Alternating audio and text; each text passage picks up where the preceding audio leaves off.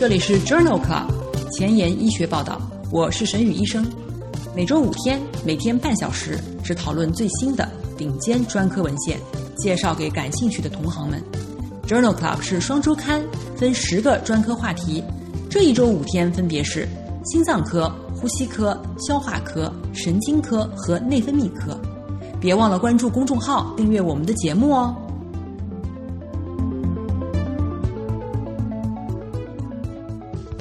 上好，今天特别开心。上星期还只有一千七百位朋友关注我的节目，这个星期已经涨到两千一百位朋友了。真的非常感谢你的收听和分享。正因为你的分享，我们的节目已经有越来越多的朋友关注了。分享带给知识真正的活力。如果你真的喜欢这个节目，不用给我点赞，继续去分享吧。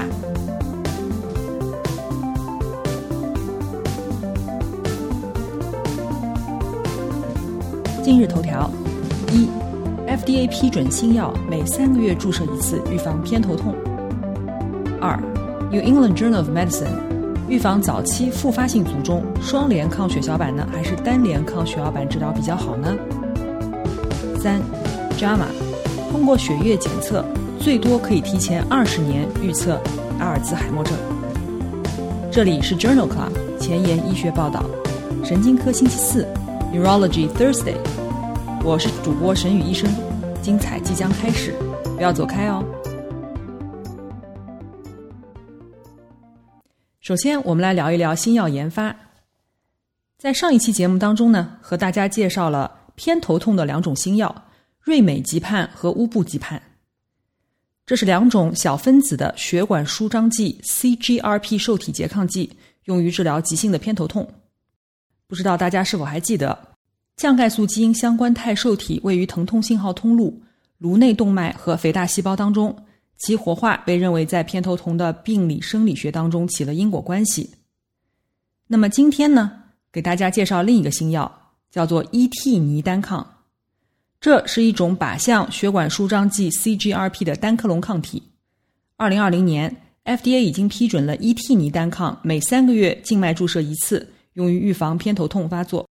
在二零二零年三月份发表的 Promise One 是一项随机双盲多中心安慰剂对照的研究，旨在评估伊替尼单抗治疗发作性偏头痛的疗效。研究一共纳入了八百八十八例偏头痛的患者，随机接受伊替尼单抗三十毫克、一百毫克、三百毫克或者是安慰剂治疗，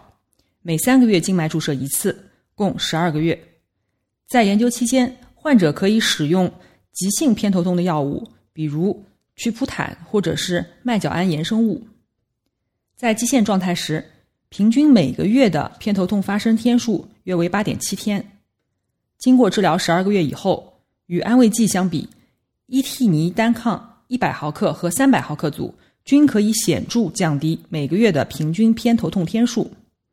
一百毫克组减少了三点九天，三百毫克组减少了四点三天，安慰剂组减少了三点二天。P 值小于零点零零零一。研究认为，伊替尼单抗能够预防发作性的偏头痛。在二零二零年三月份发表的 Promise Two 这一项三期临床研究当中呢，一共纳入了一千零七十二例偏头痛的患者，每个月头痛的天数在十五到二十六天，其中至少有八天为偏头痛。这些患者随机接受了伊替尼单抗一百毫克、三百毫克及安慰剂的治疗，每三个月一次。一共六个月，在研究期间呢，患者是可以同时使用已经既定的急性治疗偏头痛的方案，或者是偏头痛的预防药物。在基线时，平均每月的偏头痛天数为十六点六天。六个月以后，相对于安慰剂，伊替尼单抗呢，一百毫克和三百毫克显著降低了每个月平均偏头痛发作数的天数，达到七点七天和八点二天，而安慰剂组只降低了五点六天。P 值小于零点零零零一。研究认为，伊替尼单抗可以预防发作性的偏头痛，而且疗效显著优于安慰剂组。下面我们来聊一聊临床实践。今天想聊的话题呢是急性缺血性脑卒中。急性缺血性脑卒中的患者呢，治疗的原则是尽快恢复血流，包括可以静脉使用溶栓剂或者是机械的取栓术。那么，除了溶栓和取栓以外呢，其他的干预措施也可以减少失能、并发症或者是脑卒中的复发。这些方法包括：一，在脑卒中发作以后四十八小时内开始使用阿司匹林等抗栓药物；二，预防深静脉血栓和肺栓塞；三，在出院时长期使用抗血栓治疗；四，采用高强度的他汀类药物降脂稳定斑块；五。在缺血性脑卒中急性期过后呢，进行降压治疗。六、行为和生活方式的改变，比如戒烟、锻炼、减重和地中海饮食的方式。七、神经保护治疗呢，目前也有在使用，但是疗效尚不确定。在二零二零年七月份发表在《新英格兰医学杂志》上的 Thales 研究，讨论了一个问题：在预防卒中或者是 TIA 发作后的血管事件或者死亡方面。替格瑞洛联合阿司匹林是否优于阿司匹林单药用药呢？在这一项随机安慰剂对照的双盲研究当中，纳入了发生轻中度非心源性缺血性卒中或者是短暂性脑缺血发作，也就是 TIA 的患者。这些患者没有接受过溶栓或者取栓术，共一万一千余人。在双联抗血小板组和阿司匹林组中，分别有百分之五点五和六点六的患者。在三十天内出现死亡或者是卒中，分别有百分之五点零和六点三的患者在三十天内出现卒中，分别有百分之零点五和百分之零点一的患者出现了大出血，p 值等于零点零一，而两组的致残率没有差距。这项大型的研究认为，未接受溶栓或者取栓术的轻中度的非心源性的缺血性脑卒中或者是 TIA 患者。替格瑞洛联合阿司匹林治疗用药三十天以后，复合终点事件显著降低，但是大出血的发生率比较高。在同期的《新英格兰医学杂志》上发表了针对这一篇文章的评论，和大家分享一下。评论的题目是：抗血小板药物治疗可以预防早期的复发性卒中。阿司匹林仍然是急性轻型卒中或者是 TIA 的标准抗血小板治疗方式。但是高危患者可以加用其他药物。目前已有研究证明，在预防早期复发性卒中方面，阿司匹林加双密达摩并不优于阿司匹林，而阿司匹林加氯吡格雷是优于阿司匹林的，但增加出血风险。阿司匹林加双密达摩加氯吡格雷的三联，分别有百分之零点五和百分之零点一的患者出现了大出血，p 值等于零点零一。而两组的致残率没有差距。这项大型的研究认为，未接受溶栓或者取栓术的轻中度的非心源性的出血风险显著增加。最近发表的这一篇研究 （Thales 研究）证明了阿司匹林加替格瑞洛是优于阿司匹林的，但是增加出血风险。那么，临床医生如果想在阿司匹林的基础上加用另外一种抗血小板的药物，应该选择替格瑞洛还是氯吡格雷呢？针对这个问题的 Chance Two 研究正在进行当中，结果尚未可知。在冠心病、急性冠脉综合症的患者当中，降低血管性事件或者死亡的一年的风险，阿司匹林加替格瑞洛是显著优于阿司匹林加氯吡格雷的。当然，作者也指出，这种类比或者间接比较是不靠谱的，虽然有一定的局限性，但近期发表的 Thales 研究和既往发表的 Point 研究。和 Chance 研究的数据可能勉强表明，氯吡格雷对 TIA 或急性轻型卒中的患者效果更好。当然，作者仍然认为，不论是对于少数的高危患者而言，哪一种治疗方案更好，我们应该对于所有的患者都立即给予阿司匹林治疗。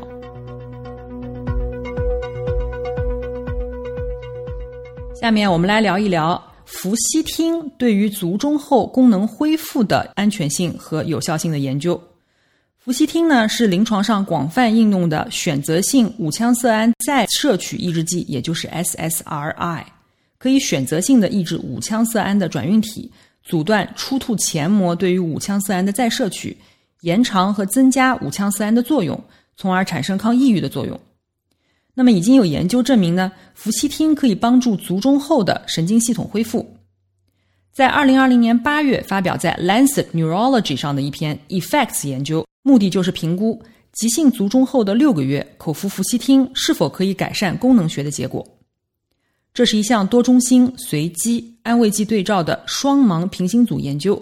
在瑞典的三十五个卒中康复中心进行，随机分配至每日服用二十毫克氟西汀治疗组和安慰剂组，持续六个月。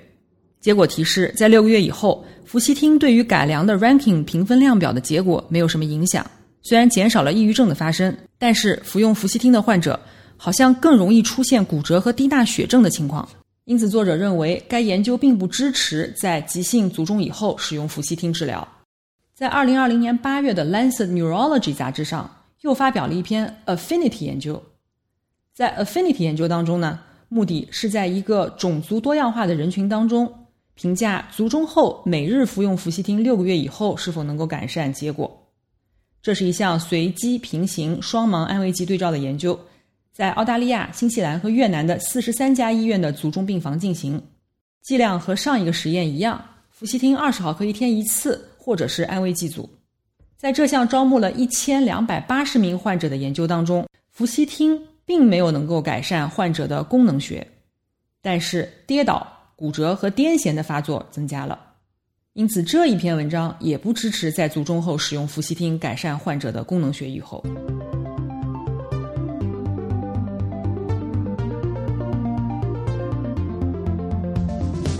想要紧跟科研热点，实时更新临床理念，但烦恼于没有时间吗？上下班路上给我半小时，我把专科研究说给你听。想研究交叉学科的内容。但苦于非专科的知识仍然停留在书本上吗？每周五天，我们分十个专科话题，把文献讲给你听。Journal Club 前沿医学报道，拉近科研和临床的距离。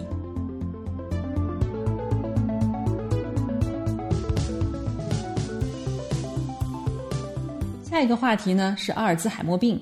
也就是老年痴呆，缩写是 AD。这是一种主要发生于老年人的神经退行性疾病。AD 最早出现的临床症状为记忆障碍、执行功能或者是判断解决问题的能力受损、行为和精神出现异常。AD 的预防呢，主要包括生活方式和活动，比如身体锻炼、认知训练、教育和认知储备。其次呢，包括纠正血管性危险因素，比如降压。在饮食改变方面呢，仍然有争议。在二零二零年五月，《JAMA》上面发表了一篇系统综述和荟萃分析，目的是探讨降低血压对于预防痴呆或者是认知障碍是否有益处。在这篇研究当中，纳入了十四个随机临床结果，涉及了九万余人，平均年龄六十九岁，女性为百分之四十二，平均血压为一百五十四毫米汞柱，八十三毫米汞柱，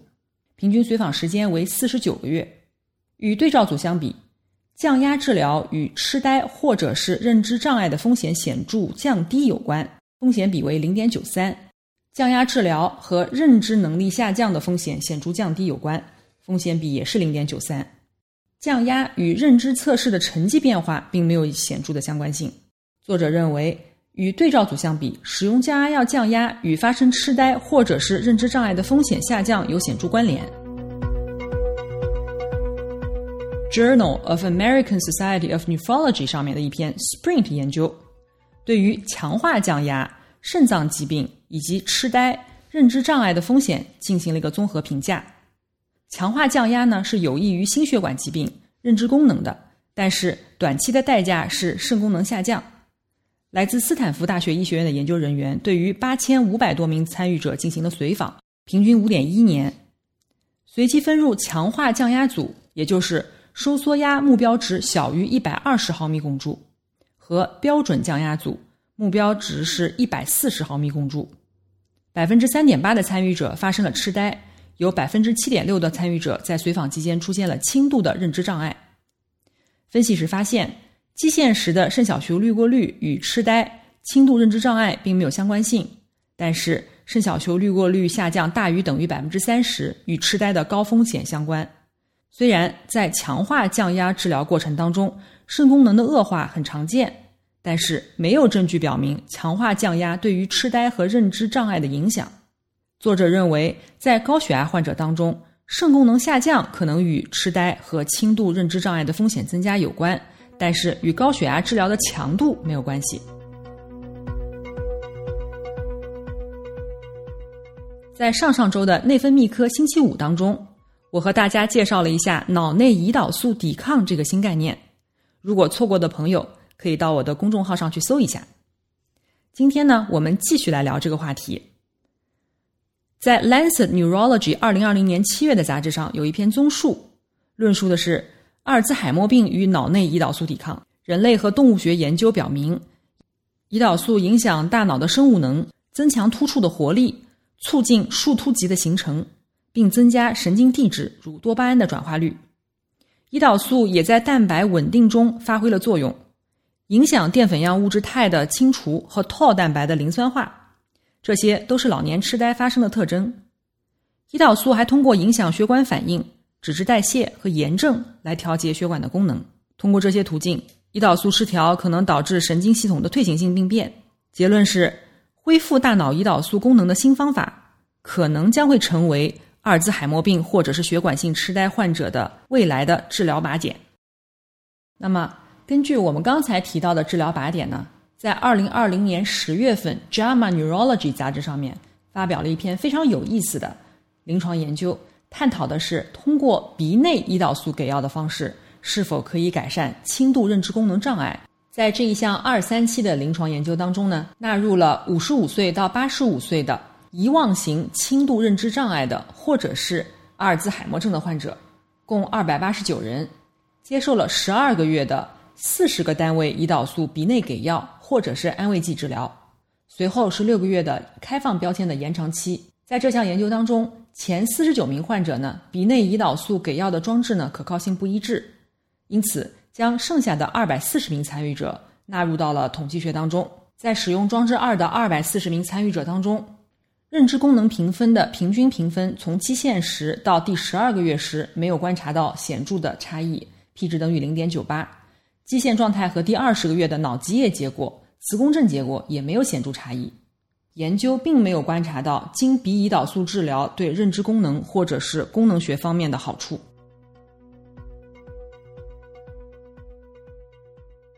下面我们来聊一聊 COVID-19 和神经系统之间的关系。这篇文章发表在二零二零年七月的《Lancet Neurology》。越来越多的病例报道描述了 COVID-19 患者相关的神经学症状。目前报道的九百零一名患者当中，有九十三例出现了脑病，其中八例出现了脑炎，十九名患者出现了格林巴利综合症。在一些患者的脑脊液当中，发现了 SARS-CoV-19-2 病毒。嗅觉丧失和弱视也比较常见。可以不与其他临床症状同时存在。更令人意外的是，急性脑血管病也正在成为一种重要的并发症。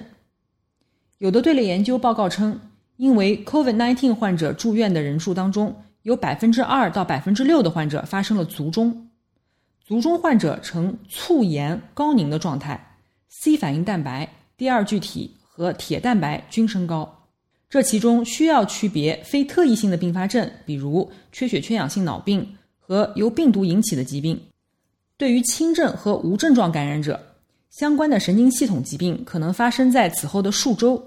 这增加了诊断的难度。虽然神经系统感染的比例仍然可能非常小，但是这些患者可能会遗留下严重的后遗症。